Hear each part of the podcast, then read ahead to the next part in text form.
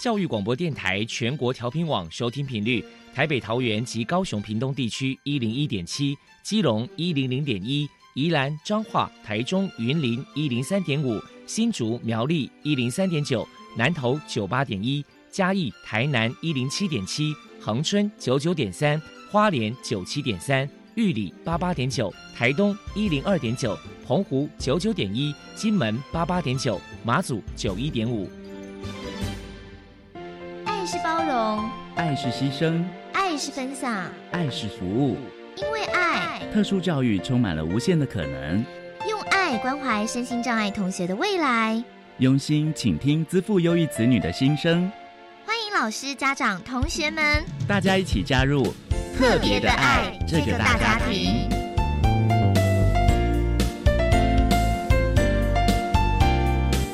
本节目由教育部学生事务及特殊教育司指导，国立教育广播电台监制，欢迎收听。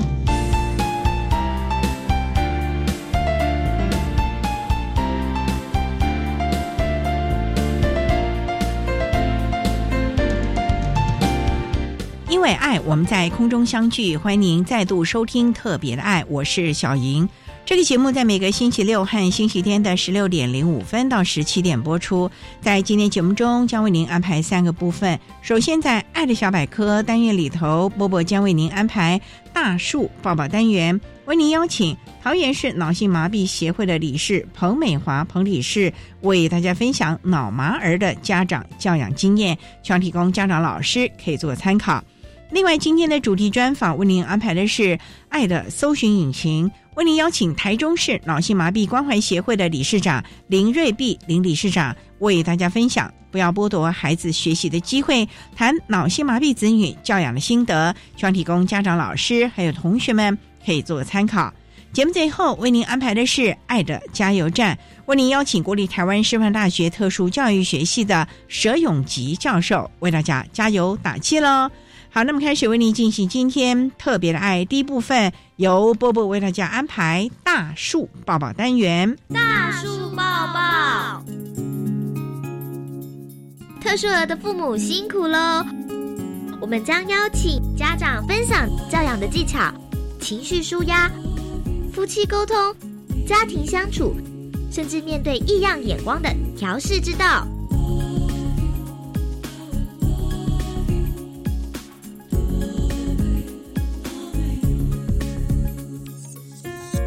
Hello，大家好，我是 Bobo，欢迎收听大树抱抱。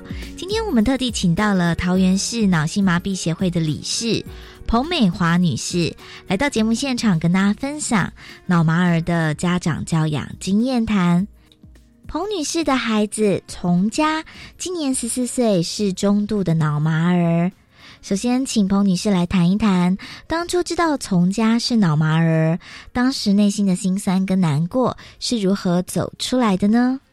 我觉得每个妈妈都会一样，就是听到自己小孩不是健康的小孩的时候，就会一定是很挣扎。我们的家庭是一个蛮和谐，因为我先生是一个很正面积极的人，所以他其实他给我的力量很大。所以当初其实我知道的时候，是我自己在整间。神经科的医生给我一个这样的讯息，那时候我现在也人在美国，现在回想也也不知道说那天开车是怎么开回来。可是现在后面再回想，就是说当时的心酸难过，其实都每个家长都一定会有。但是我觉得心酸跟难过要把它化成你的力量，你才可以带这个家继续往前。那那个心酸就是劳心跟劳力啦，因为带一般的脑麻儿真的很辛苦。我小孩子是因为他的肢体障碍嘛。所以他的脚的部分没办法比较正常的行走，那个情况下在生活上会有蛮多的不方便跟障碍。那个难过就是家人给的力量的时候，你就会慢慢慢慢慢走出去。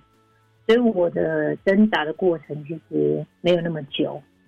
后来我们就坦然面对的时候，妈妈其实要有最快速跟坦然面对的那个跨越过那个时间，你这个家才有办法进步。现在回头这样讲，大概是这样。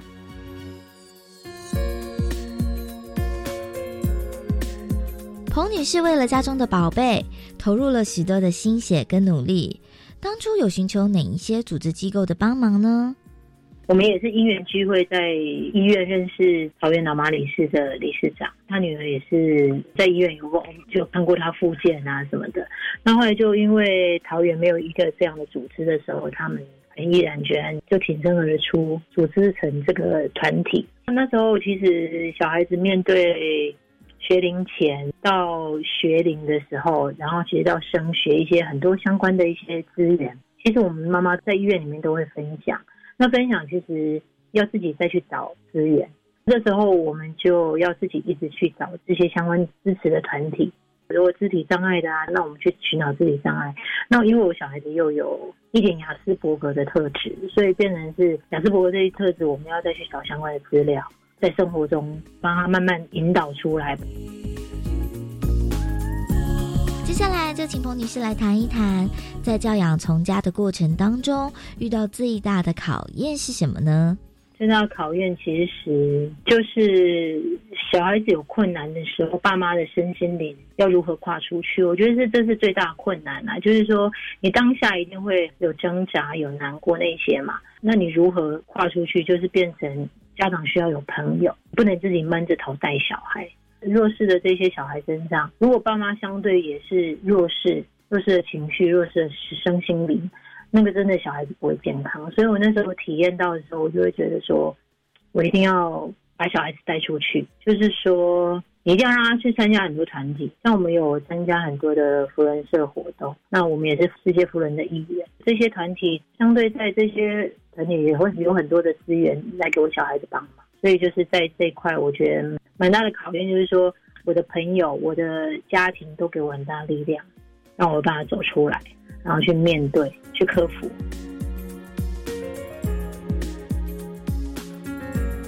下来请教一下彭女士，因为从家有一个双胞胎的妹妹，是一个正常的小孩，不晓得您在教养两个小孩的方法上有什么样的教养诀窍可以分享呢？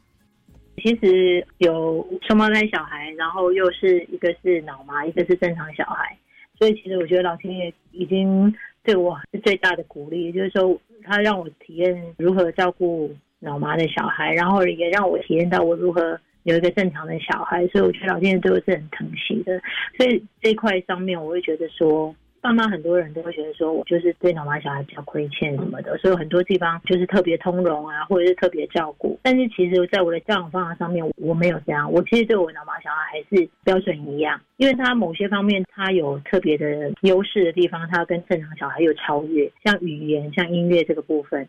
所以我也让他学钢琴，我也让他学音乐，哦，让他学很多英文的沟通。所以他在这方面还。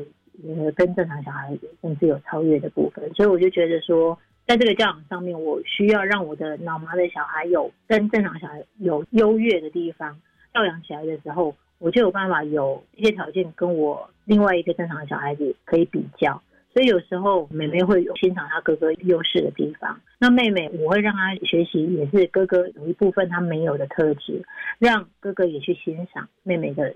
优势的地方，这时候就会有一些不一样的生活中的潜移默化，让他们中间的感情啊，而让他们中间的一些磨合会更少，对，感情会更多，磨合就会借由这个欣赏的部分，都会变得不一样。这是我教养部分，其实很小的时候我就感觉到了。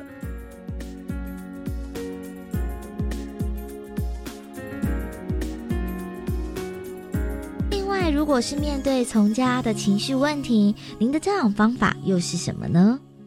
他个性上面有雅斯伯格的特质，所以这一方面其实蛮专业的部分，我们都会透过心理治疗，没有找比较适合的心理治疗的老师。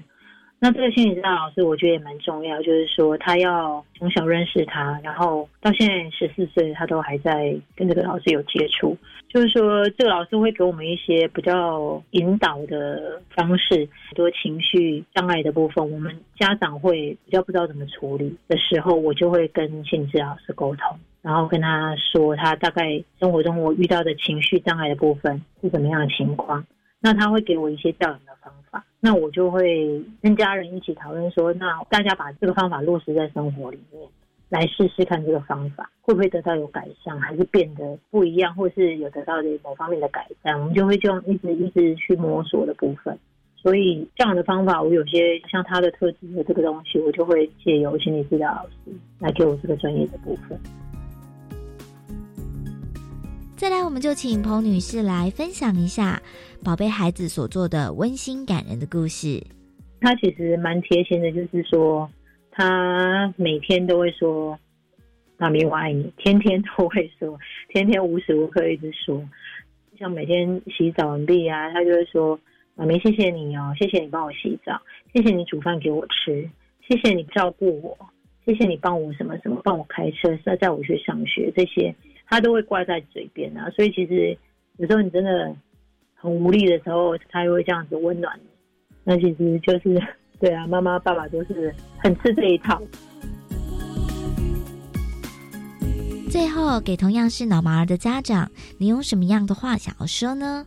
我没有特别什么资格说去鼓励其他人，只是我觉得我目前的这个小孩，我们一直都没有放弃他。从出生九个月被判定是脑性麻痹开始，我们没有一天放弃过。我们都认为说他有一天他就会是我们想要的样子，这样子。所以每天都会有一个力量不许我说又有一个进步的什么东西，今天又有一个进步的语言，今天有个进步的动作，或者是今天有个进步的想法。所以我觉得我没有放弃他的理由，他每天都会有一点进步让我看到。所以我觉得说，鼓励很多家长就是说，千万不要放弃你的小孩。你的小孩会因为你的照顾，会因为你的鼓励，会因为你的相处，家庭之间的温暖的感受，每天都会有进步。所以千万不要放弃你的小孩。我唯一能鼓励家长的部分，也希望大家都能成功这样。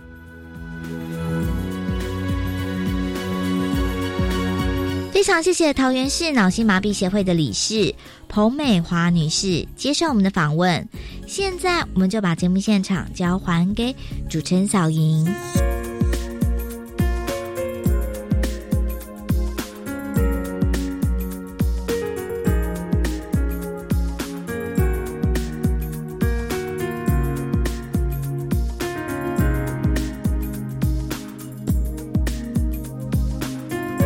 桃园市脑性麻痹关怀协会的彭美华理事以及波波为大家分享了脑麻儿家长的教养经验，希望提供家长、老师还有同学们可以做参考。您现在所收听的节目是国立教育广播电台特别的爱，这个节目在每个星期六和星期天的十六点零五分到十七点播出。接下来为您进行今天的主题专访，今天的主题专访为您安排的是爱的搜寻引擎。为您邀请台中市脑性麻痹关怀协会的理事长林瑞碧林理事长为大家分享，不要剥夺孩子学习的机会，谈脑性麻痹子女教养的心得，期望提供家长、老师还有同学们可以做个参考了。好，那么开始为您进行今天特别爱的主题专访，《爱的搜寻引擎》，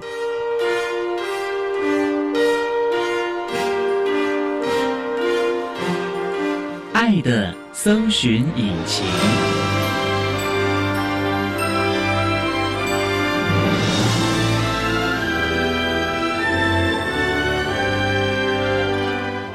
在今天节目中，为大家邀请到的是台中市脑性麻痹关怀协会的理事长林瑞碧林理事长，理事长您好，主持人，各位听众，大家好。今天啊，特别邀请理事长为大家来说明，不要剥夺孩子学习的机会，谈脑性麻痹子女的教养心得。那我们刚才介绍，理事长您是台中市脑性麻痹关怀协会，我们过去都觉得好像是什么家长协会啊等等。那这个关怀协会是关怀我们脑性麻痹的孩子吗？对。那它大概是什么时候成立的呢？我们成立刚好现在有八年吧，一百年成立的。当初为什么会想要成立这个协会呢？因为我们这些孩子都需要被关怀，然后我们想，我们也会老啊，孩子会长大呀，希望有一个协会关怀这群孩子，让这群孩子能够在爱的照顾之下活得健康快乐。所以，他服务的范围很广啊，从很小早疗一直到长大吧。对，因为他们都需要被照顾。现在很多的家长都会想要安养的问题、安老的问题。对对对，你们是不是也在朝这个方向去努力？哎，是啊是啊，现在我们有在盖一个会所，会所，哎，会所在什么地方啊？黎明路就是枫树里大同街一百八十号。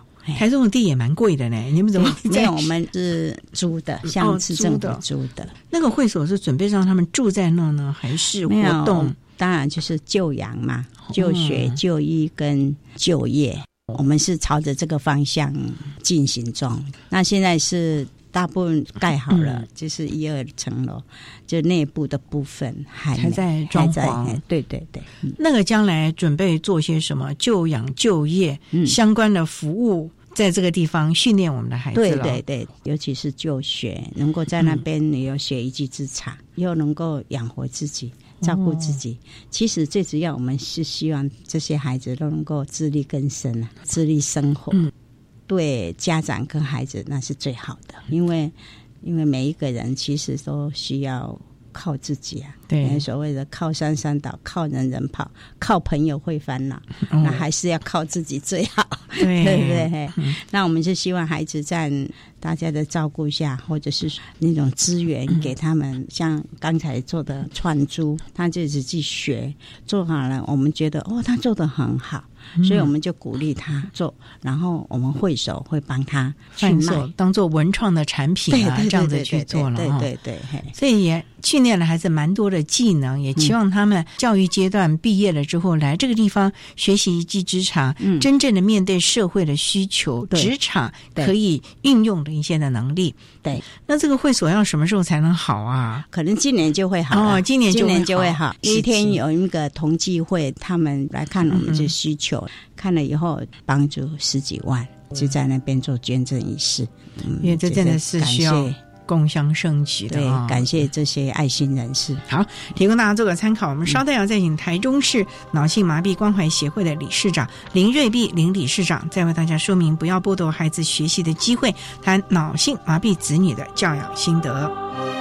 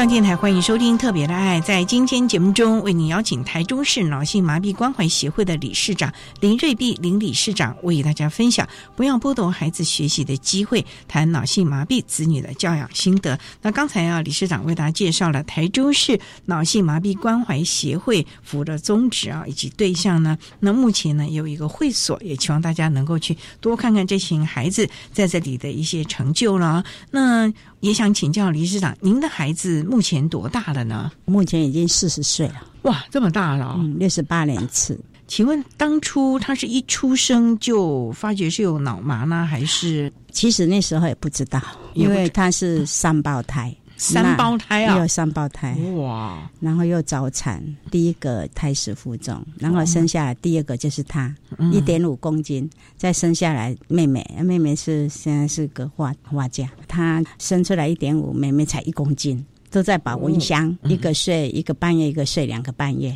才出来。哇，那就是早产嘛！早产，然后那时候我都不知道，一直到五六个月才生病哦。他们很好带，从小都很好带。到后来八个月才发现到，为什么梅梅做的稳如泰山，做的玩这样都没关系，可是她做的不是孔卡巧的得桃斋，你听得懂吗？嘿嘿，就是做的不稳，一下子就懂一个。对对对对，就是这样。我们那时候就有点担心，诶，这个孩子怎么会这样？哈，瀑布多，长得很好，男孩女孩呢？女孩女孩。后来我们就是找医生，就站起来，就像。脚都踮起来，我大嫂还说：“哎呦，可以学芭蕾舞。”嘿，你们小雨以后这学芭蕾舞最好都不用训练，一定会跳得很好。其实不知道他就是有问题，因为那个筋紧啊。其实我们脑麻的孩子有三个类型，一个是痉挛型，一个是徐动型，一个是多重障碍型。那我女儿是属于痉挛型，痉挛型的孩子他是筋矮，筋骨较矮。我拢讲好，因这脑麻因呐哈。有两种特点：会说话的不会走路，会走路的不太会说话，就是说话不清楚。那我女儿是属于会说话的，那不太会走路的那些，所以我都会讲说啊，你们会说话的为我们那些不会说话的多说一些。啊，会走路的要为那个不会走路的都走一点，因为每一个的类型不同，对每个人的能力也不同，不一样，不一样。那当初医生看了也没有给你们什么建议吗？那他只是说动作迟缓，再看看，没有说叫进行早疗吗？对，那时候六十八年没有都不知道，所以我们到处找医生啊，找找，然后两岁半的时候到台大复健科，他才给我们讲他是。脑性麻痹了，那已经两岁半了。两岁半了，哇！那这个时候有没有开始进行相关的复健呢，或者是早期疗愈呢？对呀。那时候就开始了，你该不会都往台北跑吧？没有没有没有，那时候知道这样，我们就是台中附近就是中医西医啊。其实哈，温杰人啊，家定每一个都是这样，让他报啊得行，让他报得去，你这样哈，就是好像只要有机会就有一个希望，就就带着孩子，不管花多少钱，对，就是一定要带来去看看，有这个机会就有一个希望。哎，对啊，啊，那所以很想带他出去，啊，有人看到啊。我都也不会说哈，拍谁啦？这种给他卖红款些了，我不会，我就会故意把他带出去，让人家看，让他看。我目的就是让人家知道说，哎，他的孩子就是这样，哪边有资源可以提供给他，提供，哎，然后我们带他去看。所以您的心态是比较正向的，嗯，对对。好，其实呢，要正向，你必须接纳你的孩子，也才能。接纳自己啊！对，好，我们稍待哈，再请台中市脑性麻痹关怀协会的理事长林瑞碧林理事长，再为大家分享不要剥夺孩子学习的机会，还有脑性麻痹子女教养的心得。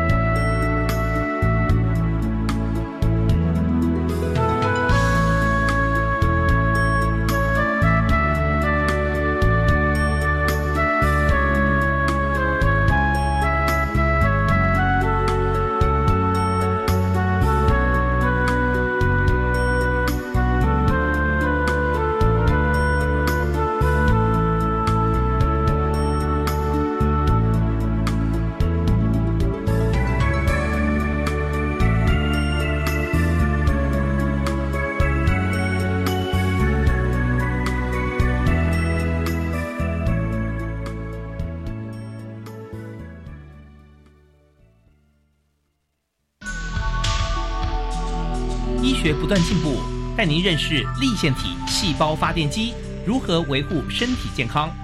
八月六号下午一点钟，教育开讲节目主持人李大华为您直播专访德国医药学专家陈蒂，欢迎准时锁定教育电台《生动全世界》粉丝团。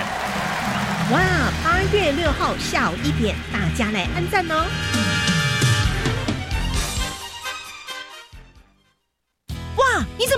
多钱啊、而且还折成这个样子？就懒得拿去银行存呗。哎，这样很不安全呢。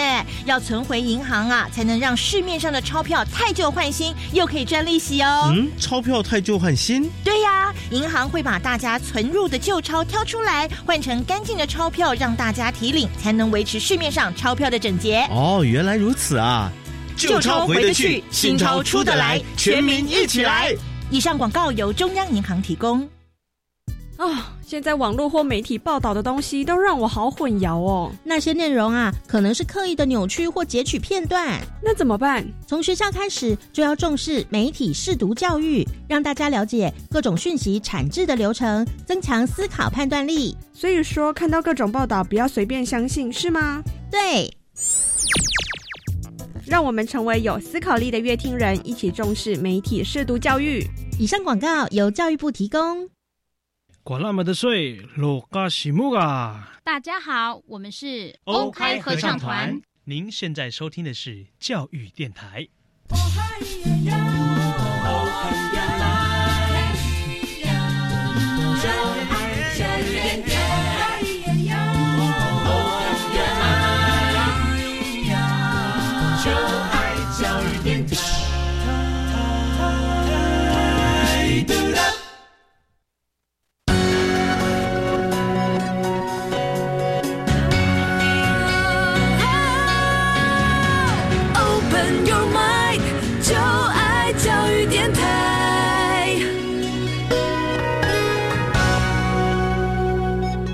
电台欢迎收听《特别的爱》这个节目，是在每个星期六和星期天的十六点零五分到十七点播出。在今天节目中，为您邀请台中市脑性麻痹关怀协会的理事长林瑞碧林理事长为大家分享不要剥夺孩子学习的机会，谈脑性麻痹子女的教养心得。那刚才在节目的第一部分啊，林理事长为大家简单的介绍了台中市脑性麻痹关怀协会服务的对象以及内容啊，那也提到了他的孩子目前已经四十多岁，可是一直到两岁半的时候才诊断出是脑性麻痹的孩子。接下来你们就要怎么来面对了吧？那个时候就在中部地区做复健了吗？嗯还是当然，嗯我们就是附近的医院复健。那时候台北振兴医院以前服务那些小儿麻痹的对嘛，啊那时候小儿麻痹没了，就服务脑性麻痹的孩子，哦去那边开刀复健。还要开刀哦。要哦，那时候我女儿开五次刀哎，开腿吗？对啊，因为筋紧啊，一筋就按了呀、哎呦，按力哈不敢用啊，一旦走路都是剪刀脚啊，交叉一点下得呀。所以医生从这个属膝部的地方、后面后脚跟都是开刀这样，啊但是不是一次啊？一次一次的来了，对所以嗯因为一次。不可以开那么太多多次，对。怕孩子承受不起。对对对那时候孩子多大？做这个手术。第一？次的时候是六岁的时候，六岁哦，嗯，八岁又一次，到五年级的时候，那时候又开。最主要是让他那个筋哈比较松一下。哦，以前他没办法用一拐走，都要用那个助行器。对，哦。但是那个哈没办法外出什么，没办法自立啊，哎呀、嗯。而且这样也容易摔跤。然 后后来我们开刀了以后，筋比较松了，他就可以这样，所以他现在很独立耶。所以开刀还是有效果的。有，当然有。那开完刀还是要复健吧复健啊，当然哇。，有很多的家长就因为孩子在复健，一定都会痛嘛，因为要拉筋啊，要什么什么的你会不会舍不得啊？那孩子一定会哭哎。舍不得也没办法，嗯也是为了他好啊。他有没有哭？有哇，小孩子最怕痛了。嗯其实那种不要说他们，像我们也是啊。嗯我们如果比较没动的时候，筋也紧啊，嗯我们在拉也很酸啊、哦也会痛啊，一样。他们更特别一样。哇，所以你就陪着他这样复健，这样复健应该是到现在都还要复健吧？哎，其实复健是一辈子啊，一辈子啊我说哈，嗯健康的人叫运动，不健康的人叫复健。嗯，其实人都要动的，对，免得筋就硬了哦。没有这个动就哎呀，那他也知道自己要去动吧？我觉得这种孩子哦，那就不能动啊。人都被动的啦。你看，像我们明明知道自己这个身体太胖，医生也说你这样不行哎，三酸甘油脂啊，这个要运动啊，这也知道啊，每天三十分钟，然后三三三啊。可是就有借口，哎呦，今天好热，算了，哎呦，今天下雨，算了，哎呦，今天好累哦，算算了了，都有借口啦。结果这个日复一日，一年多了都没有去运动，所以你也不要怪孩子了 我们一般人都懒得动啦。对呀、嗯人都有惰性啊，嗯一定的。嗯，可是还是要鼓励他了。哦对啊，刚开始那时候当然了，因为小时候陪着他，现在那没办法了。现在他自己在外面工作，想法。我这个女儿是是超棒的，为什么？因为从小到大，尤其是我们搬家换学校的时候，啊，因为两个是双胞胎，哦啊，一个好的，一个这样，嗯所以老师就要抢那个好的，那就像踢皮球，踢来踢去，没让矮啊那样。我那时候就很受创，就说：“哎呀，这样的孩子刚起干那吼，老师啊那没爱啊。”到后来就把他到那个特殊教育，到二楼去，算是智能比较有障碍的特殊的到资源班哎，去了资源班里面去，嗯因为他脑力很好，他国语都考一百分，他国语特别好。那个老师说：“哈，你来这里干嘛？下去下去。”又把他到正常班，所以都一直读普通班，所以读到大学，他还考上台北师范大学。所以他从一年级开始，只有一点时间在资源班，后来都在普通班就对呀、读了对对对，都一直在普通班。那他也很努力，很努力啊！我觉得就怕病，嘎金嘛嗯哈，他是读师大特教系嘛，现在目前在西楼龙宫资源班的老师，师现在还去中山大学读研究所，哎，哇，天哪！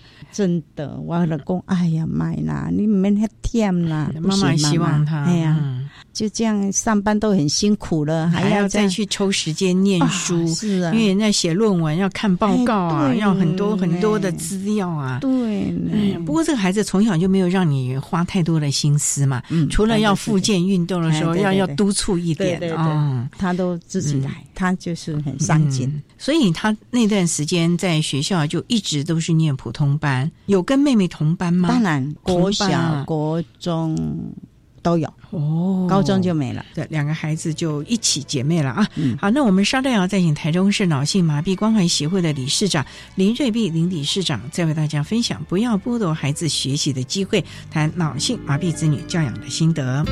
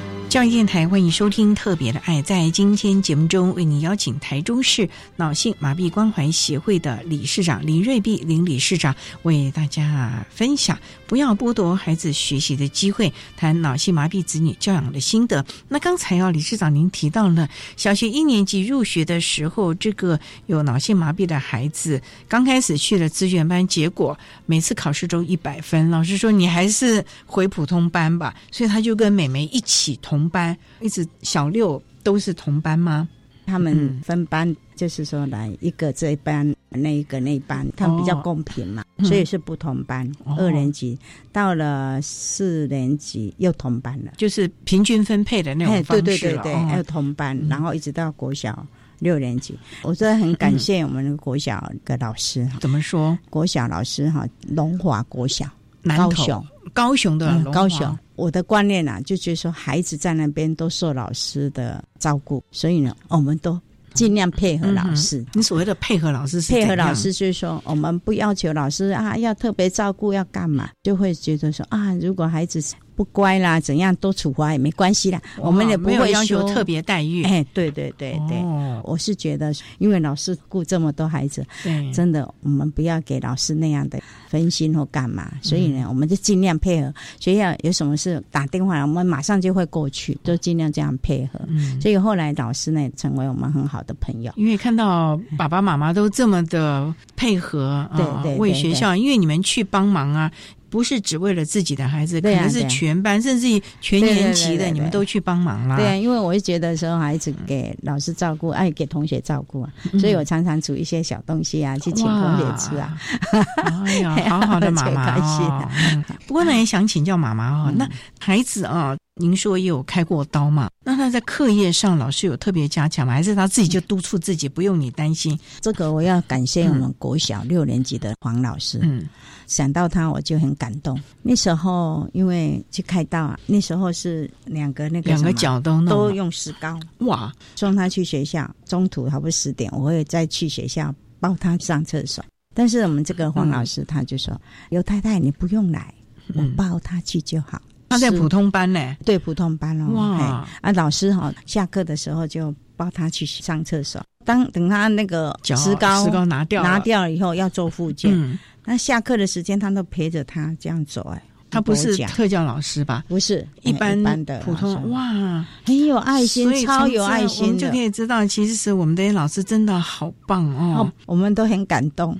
孩子在这个课业方面都没有问题。那上了国中呢？你们就从高雄搬到中部来了吗？对对对。为什么要搬过来？是为了孩子的，还是因为你们的工作？我老公他是台电服务。刚好台中要设厂，想说啊，换个环境吧，到台中来就来看看。我老公在这边觉得台中的气候各方面还不错，所以他来了两年之后，就想说把我们接过来。那时候他国小四年级的时候才来嘛，那我们就想，哎呀，那国小毕业以后就到台中来。到了台中。又要适应啊，他都没有旧同学啊，对呀，没有，而且国中又是青春期，哎，对，姐妹二人还是同班吗？哎，还是同班，那时候还是同班。哦，那妈妈，我想请教啊，那像妹妹跟姐姐的相处如何啊？哎，还好啦，个性都不太一样。不过我女儿小女儿真的是很贴心，她脾气很好，都所谓脾气很好是，比如说我大女儿是。脾气可能比较大一点点啦，但是也不是乱，比较急躁一点。对对对，如果她在发脾气啊，妹妹都点点，她会就说：“姐姐心情不好嘛，啊，就让他。”我觉得我很感谢妹妹，她从小就喜欢画画画，高中毕业就考美术学校。哇！结果她就看一看不太喜欢，回来就说：“那妈妈，我去读护理好。”护理啊，哎，到后来去读护理，以后可以照顾姐姐，听了都很感动。他是这样想的。对呀，毕业以后还是喜欢画画，他的兴趣在这方面。所以他目前呢，没有做护理工作。没有没有，后来又读台北艺术大学。哇，北艺大那个很难考的呢，真的。就是那边毕业就开始油画，当艺术家了。所以两个孩子完全不同的发展。他高中念护理，姐姐呢就念普通高中。哎，普通高中，他运气也蛮好的，考上那个师大。很巧的，就是公布的那天，他们老师打电话给我说：“哎，有志于考上哦。”说考上哪里啊？师范大学呀。我说：“哦，那一天刚好是我生日。”哇，好棒的生日礼物！对呀，我说：“哦，这个是你最好的生日礼物。”不过这样子，他就要离开家到台北念书了。你不会陪读吧？当然，刚开始会。他有住宿舍吗？有住校。他就是很坚强。我那时候说啊，去那边一定要有电动轮椅，我就给他买了个电动轮椅。哦，但是他就不要。哦，他说哦，我就是要靠自己用走路的，或者是有时候有同学用轮椅推。然后我说好吧，好吧，反正他很有他的想法，他就说把它卖掉，那个我不要。他觉得说电动轮椅对他来讲，他会依赖他。哎，对，再来就是说以后可能懒得走路或干嘛，其实他是这么想啊。而且他还觉得还是自己走还是有点附件的功能，我就知道尊重他。哎，对，换了一个，他就打电话跟我讲，妈妈，我跟你商量，嗯我真的需要。电动轮椅为什么？因为到大学每个科系每一个同学不一样。对呀，而且要人家推，就变成不是那么样的自由。虽然他寝室的同学很好，但是人家有他的课啊。对呀，跟他有没有修同样的课？对对对。后来他就觉得说，哦，他需要，还是需要，不然这个会迟到啊，下对呀，会迟到啊，对呀，对呀。以他这样子，怎么容许自己迟到啊？对呀，对不对？他觉得这样子不可以，我一定要准时，而且要提前到教室。他一定是这样的人，对不对？要求自己。目前也在西罗上西罗龙宫当特教老师了，对，非常棒哈！这也是一个自我实践的一个概念啊。好，那我们稍待呢，再请台中市脑性麻痹关怀协会的理事长林瑞碧林理事长，再为大家分享不要剥夺孩子学习的机会，谈脑性麻痹子女的教养心得。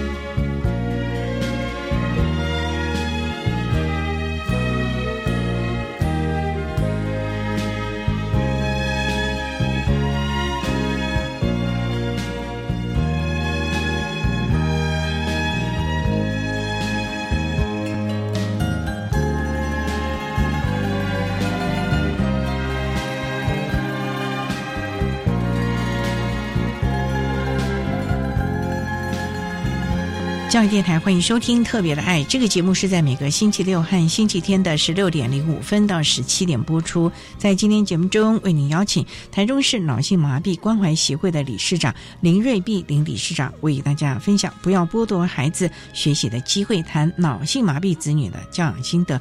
那刚才啊，理事长为大家分享了孩子的一路行来，听你这样讲，好像你都没有花什么心思嘛。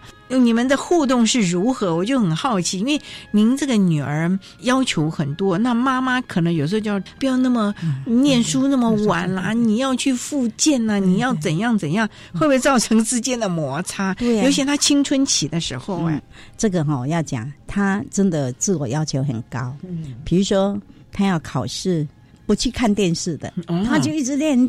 那我们就小野，这个电视很好看啊，出来看啊，你知道吗？一般孩子就很喜欢看电视，对不对？嗯可是他就要把书读好。你两个女儿都会这样子吗？要求这么严格，对自己大女儿比较，大女儿小女儿比较还好，就比较哎 easy 一点。她小女儿刚刚好啦，嗯她也不会让我操心，啊，嗯不会让我，她都很自动自发。那两个女儿，你会不会要求小女儿照顾姐姐啊，或者是你要让姐姐啊，或者是什么的？当然，我们做妈妈的，就一般北部弄的是对那个较不方便的，弄较嗯还是要照顾，对或者是多关怀他嗯那样。啊，当然，我们做家长的也是希望说，的较方便，你得多帮助他这样。可是我这个大女儿，她就是不愿意这样，她认为她可以，她可以，而且她认为她是姐姐。我是姐姐，所以不用妹妹帮忙，我可以自己来。哎，真的，嗯她在外面哈，现在住在外面啊。对哈，你们家离西罗，西罗还很远呢。对呀、他都一直住在外面呢，都自己嗯生活自理，几乎没有帮他买衣服过，都自己买，好多衣服都自己他自己买。生活自理方面各方哎面，，那他的生活自理是你从小就训练他吗？他读师大的时候就住外面嘛。高中之前都是你帮他处理生活吗？当然了，因为在家里嘛，因为他老妈的孩子都动作比较慢，有时候我们就是帮忙一下。啊，后来他妈妈不用，你不用帮我，我可以自己来。高中时候就这样啊哎，那就让他自己。后来我就想说，哎，对呢，这种孩子哈，帮到后来他的路来路不跳，他可以就让他自己做，不行的时间比较急的时候，或者快要迟到了干嘛哈，就帮一下这样，否则的话就让他自己。嗯哎，所以他大学，你刚开始有有去照顾他一下嘛？嗯嗯后来他就完全他把你赶回来了，是不是？他说你不要在那，我可以自己来了。跟他住一个礼拜，才一个礼拜哦，嗯，哇，这个孩子的独立性很强哎，对呀、一个礼拜，而且是第一次离开家呢。对呢。我们就说，哎呦，拢很担心。人家还说，哎呦，你这个老洗衣机干麦去，我还听不懂。有人问我啊，老洗衣机就是要要帮他做什么干嘛呢？我讲是啊，有啦，迄一礼拜啊，都唔免啦，都跟我等来啊，的同学啊帮忙，很不错。他跟同学相处的愉快，他哈有好几个死党的朋友哦，对他真的好。所以妈妈啊，其实最重要是他的个性吧，嗯，他不会觉得说哦，我今天身体不方便，我脑麻，所以你们就要来帮助我。其实他反而自立自强，让同学很尊重他，嗯，适当的时候提供帮忙，而且会非常的敬仰他，对他会打从心眼里的尊重他。我看他同学有几个让我很感动，有一个叫雅玲，国中同学，壮壮的，去学校都是他在帮忙，他感情很好，一放假他就会来找他。哦上班了，一放假就来找他。到现在还是这样啊？那后来现在就是结婚了，人家他结婚了，哦他那时候还没结婚，还说、如果我们两个哈都没结婚，我们两个就住在一起，哎我就可以照顾你。嗯，你知道吗真好，哎、哇真好哎、我觉得那个同学哦，让我很感动。哎，我也把他当做女儿看待，嗯因为他这么照顾他，就觉得很感动。还有一个就是他高中的时候毕业了以后一起实习的一个哈同学，结婚了还邀请他当伴娘，他就说。我不行啊！我坐的轮椅当伴娘多难看呐、啊！那一共我就要你当，没关系，我叫我弟弟推你，我女儿就不要不要。可是从这件事，我就感觉到很感动，感觉到说，你看这么好的同学，嗯一般你看。嗯，结婚大家都在看，大家啊面子啊干嘛？他要一个不方便的人当他伴娘哦，这样的一个感情，对，很感动哎，到现在也是哦，很好，很好的他已经结婚了，那个也是结婚了，但是哦，尹德龙就好诶，这个同学他出国出国等啊，一定都是被一个我们样给啊，啊，的常常聚会啊，我觉得。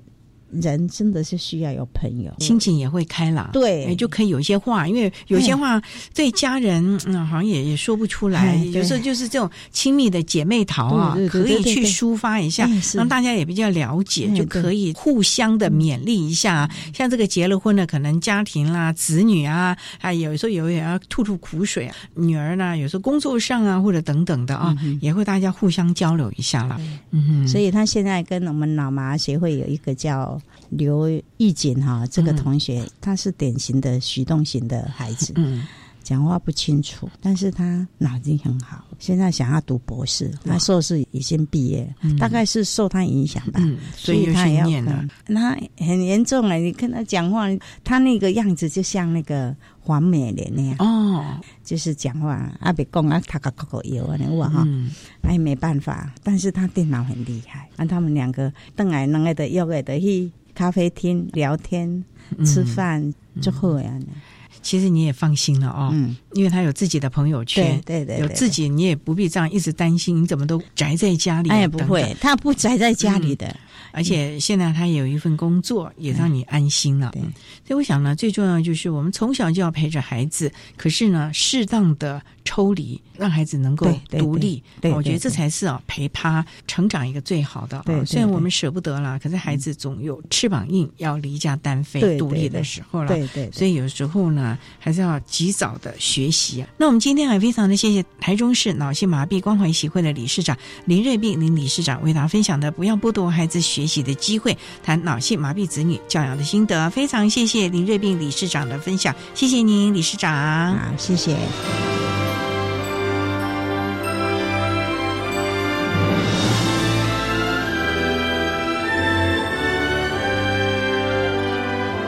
谢谢台中市脑性麻痹关怀协会的林瑞碧理事长为大家分享了脑性麻痹子女教养的心得，希望提供家长、老师还有同学们可以做参考喽。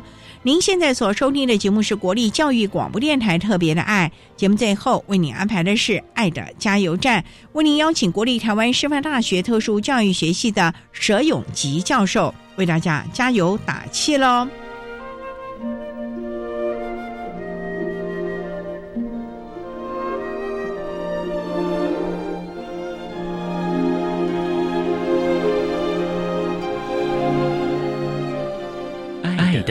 加油站。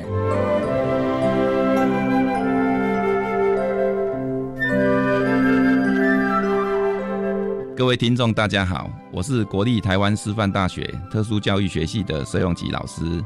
针对脑性麻痹学生的身心调试及注意事项，提供以下几点建议，呼吁家长及教师们：首先，要积极的寻求适当的医疗协助。这些医疗协助包括早期疗愈，他的视力检查、听力检查，相关的眼镜跟听觉的辅具要选配跟使用也很重要。第二点，希望能够让孩子们正常的上学，和他的同才同学们互动跟学习，乃至学习如何争取和其他孩子一样的权益。第三点，要记得及早的培养他们的技能，然后探索，并且积极的做职业的训练。用迈向独立生活为目标。当然，如果比较重度的孩子，我们以让他能够独立自主的照顾自己为目标。第四点，他们最需要的，除了医疗跟教育以外，爱跟珍视、教育和协助都是一样的重要。所以，家长跟教师们除了正面与包容的态度以外，包括培养孩子善良和友好、体谅和帮助，还有主动寻求协助，这些态度都很重要。